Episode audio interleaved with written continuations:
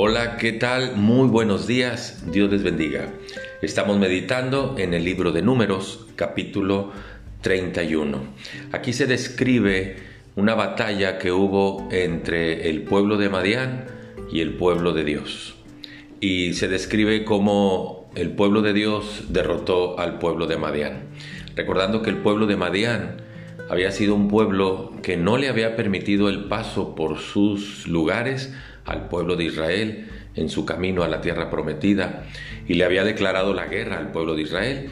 Bueno, pues aquí está esa batalla y cómo ganó o salió victorioso el pueblo de Israel. Pero me quiero quedar con los primeros dos versículos que dice, Dios habló a Moisés diciendo, hazle batalla a los madianitas y después serás recogido a tu pueblo.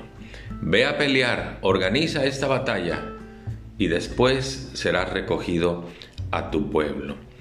Eh, hay otro caso donde también se le dice al rey Ezequías que iba a morir. Fue el profeta Isaías y le dijo, ordena tu casa porque de cierto morirás. Esas eran las palabras que Dios le dijo a Moisés, ve y haz la batalla al pueblo de Madián y después serás recogido a tu pueblo.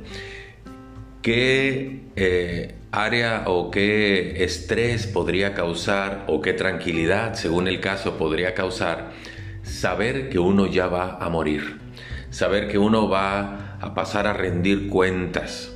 Y esto fue lo que se le dijo a Moisés y al rey Ezequías.